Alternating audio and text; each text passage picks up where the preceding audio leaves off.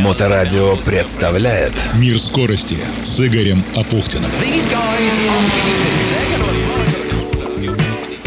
Приветствую, это Игорь Апухтин и 116 выпуск программы «Мир скорости». Снова Формула-1, США, Лас-Вегас, но не только. В тот же уикенд на другом берегу Тихого океана в Японии ревели моторы финального этапа чемпионата мира по ралли WRC – World Rally Cup. В общем, уикенд стал настоящим пиршеством для гурманов мирового автоспорта. И там, и там не обошлось без сюрпризов, о чем сегодня и расскажу в программе «Мир скорости», которая продолжает выходить при поддержке ветерана автоспорта Олега Трескунова, соучредителя и председателя председателя Совета директоров научно-производственного объединения «Акваинж» и генерального директора этой компании Игоря Алтабаева. Во главе угла деятельности НПО «Акваинж» стоит в первую очередь экология, поскольку «Акваинж» занимается технологией очистки воды и выводит на чистую воду поселки, города и крупнейшие промышленные предприятия, предоставляет полный комплекс услуг в области систем водоподготовки и водоочистки от обследования объекта до строительства под ключ и последующей эксплуатации очистных сооружений и станций водоподготовки с гарантией самого высокого качества очищенной воды и в Петербурге, и на всей территории России. Один из главных и очень объемных объектов в портфеле компании – курорт Шерегеш в Кузбассе. Угольная промышленность в течение 10 лет будет сейчас уменьшаться в экспортном варианте, да, потребности будут все время сокращаться. В этом случае принято решение государственными органами, каким образом задействовать людей, те, кто освобождятся шахтеры будут освобождаться, их профессия будет менее необходима. А это затронет регионы Якутии, Кемеровской области, Воркуты. Что касается Кемеровской области, то значит, очень серьезный акцент был поставлен на развитие как раз Шерегеша туристического комплекса. В связи с этим развитием а, необходимо рядом построить еще больше очные сооружения на 20 тысяч кубов в сутки для обеспечения водоотведения всех остальных а, построек, которые будут. Там будет строиться санаторий по типу Баден-Баден. То есть в летний сезон и в зимний сезон они будут работать. Плюс, конечно, вот эти освоения новых трасс и гор. И вплоть до того, что там значит, будут строить на основе Новосибирского академгородка Шерегешский академгородок, который будет основан с Новосибирска. Там будет, наверное, город-сад. И вот в результате того, что мы выполнили обещания свои, то нас рассматривают как раз в реализации огромного количества проектов, которые там в этой области будут. На минувшей неделе Олег Трескунов и Игорь Алтабаев отправились в очередную командировку на этот объект и в следующем выпуске поделятся информацией, что там удалось сделать за год и что будет дальше. Курорт развивается серьезно и быстро, а мы понемногу подводим итоги года в большом автоспорте.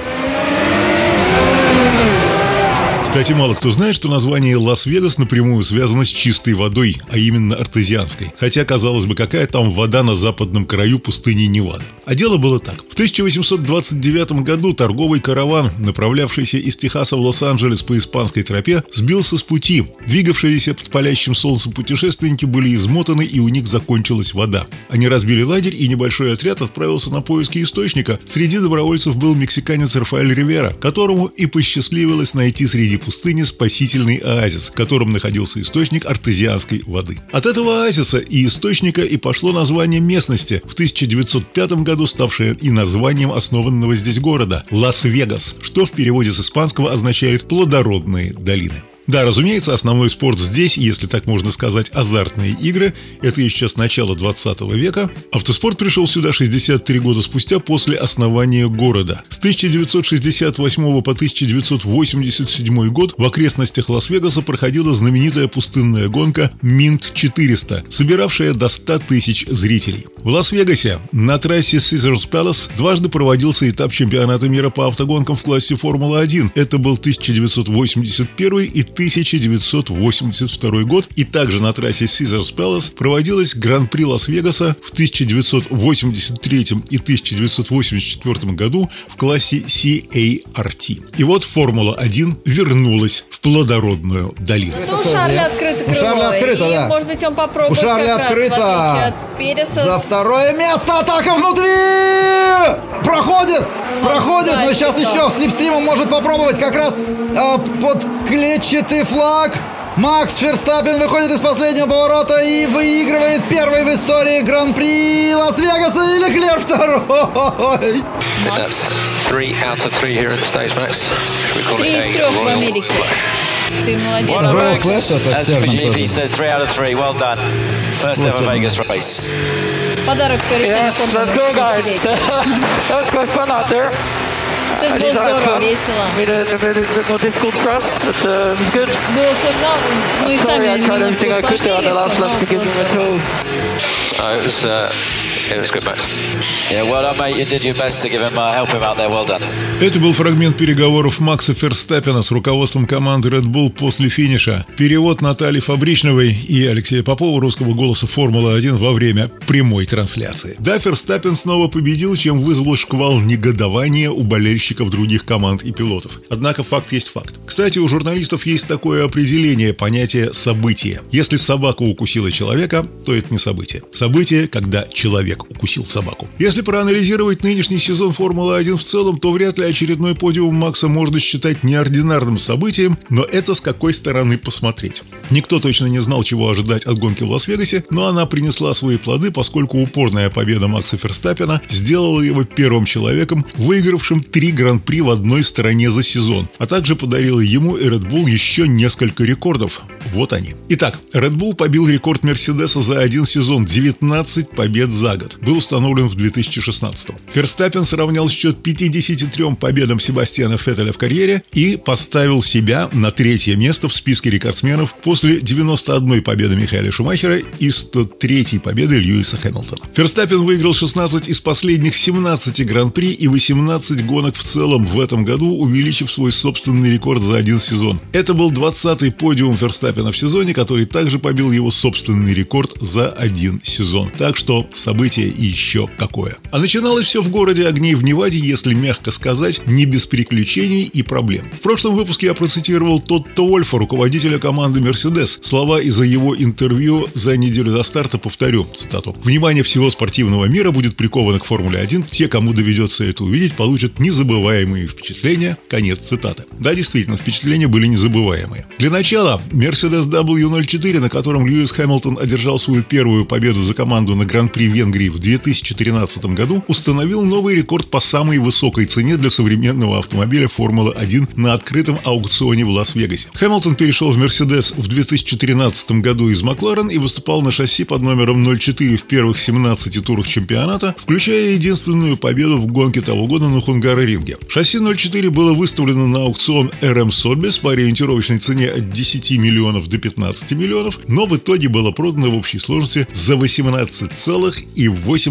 миллиона долларов. Вторая неожиданная новость. Жак Вильнев, чемпион мира Формулы-1 1997 года, первым воспользовался экспресс-ЗАГСом в паддоке Формулы-1 Лас-Вегаса и расписался с Джулией Марро, его давней подругой и матерью его двоих детей. А далее незабываемые впечатления начались непосредственно у гонщиков. Перед первой тренировкой по улицам Лас-Вегаса пилоты Формулы-1 были не на шутку обеспокоены тем, что очень низкий уровень сцепления с дорогой на трассе Лас-Вегас-Стрип может поставить под угрозу вообще в принципе проведение Гран-при в Лас-Вегасе на этой новой 6-километровой трассе. Она оказалась очень грязной. Когда автодром впервые открылся для проверок в среду, машина безопасности Формулы-1 вернулась в боксы, покрытая толстым слоем грязи, всего после нескольких кругов. Предполагалось, что покрытие трассы должно улучшиться, когда машины Формулы-1 выйдут на трассу, но несколько дорог, которые составляли автодром, были открыты для уличного движения в течение 13 часов подряд между сессиями, и за это время на их поверхности, вероятно, могло скопиться больше пыли и грязи. Цитата. «Прошлой ночью я открыл дверь на светофоре и попробовал ногой трассу. Она мне показалась довольно скользкой», — сказал Даниэль Риккардо. Впервые сама гонка была назначена со стартом в полночь. Тренировочные сессии также проходили ночью, и одна из них оказалась под угрозой. Это мы здесь, в России, считаем, что люди на дорогах представляют опасность, и это нормально, а там все окей. Может быть и окей, но Феррари и Карлосу Сайенсу круто не повезло. Далее цитирую официальное заявление руководства Формулы-1.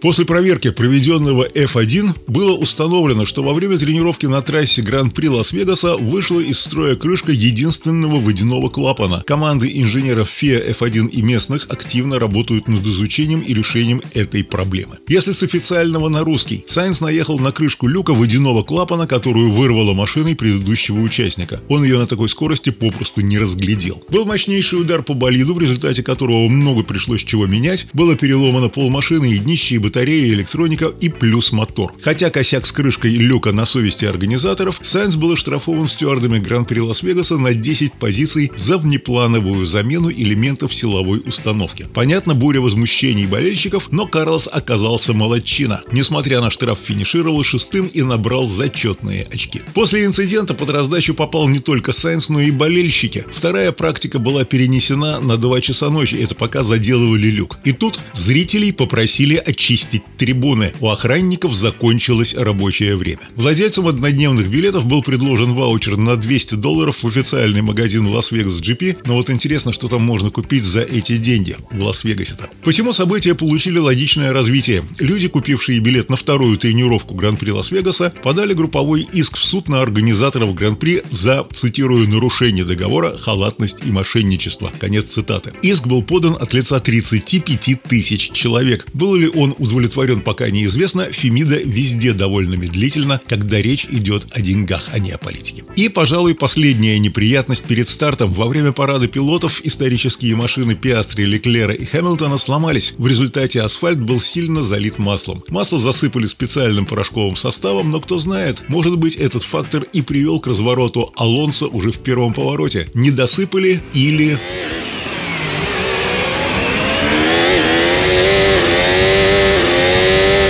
В целом, сама гонка получилась довольно интересной. Не супер шедевр по накалу страстей, но любопытный. И с рискованными обгонами, и с разворотами, и вылетами с трассы в отбойник. Это отличился Ландо Норрис. Кстати, на странице российской «Голос Формулы-1» ВКонтакте был проведен опрос. Понравилась ли вам гонка в Лас-Вегасе? Наибольшее количество голосов, чуть больше 62% набрал ответ «Хорошая гонка». Лучшей гонкой сезона Лас-Вегас назвал почти 21% опрошенных. Одной из худших гонок этого сезона Гран-при в Вегасе назвали менее 5%. Да, и еще один результат голосования после Гран-при Лас-Вегаса. Шарль Леклерк признан гонщиком дня. 21,6% зрителей решили именно так. Леклерк стартовал с пола, сцепился с Ферстаппином, попеременно то отставая, то вырываясь наверх. На последнем круге он шел третьим и совершил фантастический рывок на последних сотнях метров, отобрав серебро у Серхио Переса. Но Чика даже на третьей позиции набрал достаточное количество очков, чтобы накануне финала в Абу-Даби разрушить интригу вице-чемпионства. У него 273 зачетных очка, у Льюиса Хэмилтона 232, на 40 меньше. И этот разрыв уже не отыграть, даже если Перес не финиширует в Абу-Даби. Перед которым осталась одна интрига. Кто будет четвертым? Сайнс или Алонсо? У них по 200 очков. Из Лас-Вегаса в Японию финал чемпионата мира по ралли Forum 8 расставил все точки над «и», ну почти все. Если честно, то WRC-2, следующий за WRC по старшинству серии, на этот раз порадовал экипаж россиян Николая Грязина, Константина Александрова, которые, впрочем, проводят сезон как нейтральные спортсмены, то есть без российской атрибутики. В Японии Грязину пришлось сражаться с двумя сильными соперниками, Андреасом Микельсоном и Каэтаном Каэтановичем. Микельсон в итоге оказался на минуту 15,9 секунд быстрее, а вот Каэтановичу Грязин привез ни много ни мало 11 минут 52 2,2 секунды. Вот бы так весь сезон, а? Седьмое место по итогам года совсем неплохо, хотя, по мнению Михаила Гоголева, мастера спорта, ветерана российского ралли, который оставил свой комментарий в моей странице ВКонтакте под этой информацией. Далее цитирую. «С таким накатом за весь сезон, а ехал почти все мировые этапы и много европейских гонок, нужно объезжать не только Каэтановича, но и Микельсона. Да и по всему чемпионату результат слабый, несоизмеримый с затратами команды. Слишком много аварий, разбитых автомобилей. Грязин может быть быстрым на отдельных участках, но видно, что это на пределе, который он легко может перейти. Нет надежности. Конец цитаты. В итоге норвежец Микельсон после победы в Японии зафиксировал серебро. Его штурман Торстейн Эриксон отпраздновал звание чемпиона мира среди штурманов. Среди же драйверов э, чемпионом стал англичанин Гус Гринсмит. От Микельсона его отделило всего три зачетных очка. Очень плотная борьба была в этой серии. А в главном событии чемпионата мира по ралли WRC события были почти что предсказуемы. На старт ралли Форум 8 Япония экипаж Калли Рован Перя и Янни Холтонен вышел уже с титулом двукратного чемпиона мира. По итогам WRC Central European Rally Калли занял второе место, которого было достаточно для того, чтобы стать двукратным чемпионом мира, пятым в истории, за один этап до окончания чемпионата. Досрочно борьба за титул завершилась еще и потому, что второй претендент, партнер Калли по Toyota Элфен Эванс, совершил на том октябрь октябрьском ралли ошибку, вылетел с трассы и упустил шанс побороться за титул. Зато в Японии Эванс и его штурман Мартин Скотт были предельно аккуратны. За первое место на каждом из 22 спецучастков не бились, внимательно считая время по отношению к соперникам. В итоге с отрывом пусть всего в минуту и 17 секунд на финальное ралли выиграли и стали вице-чемпионами мира. Итак, сезон завершен. Чемпионат мира по ралли погружается в традиционное межсезонье, которое прервется со стартом ралли Монте-Карло 2024. Легендарная гонка стартует ровно через два месяца, 19 января. В России уже опубликованы календари соревнований, и сезон обещает быть насыщенным и интересным. От ралли-спринтов до ралли и кольцевых гонок и марафона «Шелковый путь». За этими событиями, разумеется, мы будем следить в программе «Мир скорости», 116 выпуск который вы слышали в эфире или в подкастах Моторадио, и которая продолжает выходить в эфир благодаря соучредителям научно-производственного объединения «Акваинж», председателю Совета директоров, ветерану автоспорта Олегу Трескунову и генеральному директору Игорю Алтабаеву. И они и их коллектив знают, как сделать даже сточную воду идеально чистой. Сайт компании aquainge.ru, телефон в Петербурге 8 812 426 19 23. Занимайтесь спортом, развивайте навыки безопасного управления транспортными средствами повышенной опасности, будьте вежливы на дорогах. Чистой борьбы в спорте, чистой воды, чистого неба. Удачи! Мир скорости с Игорем Апухтиным. На Моторадио.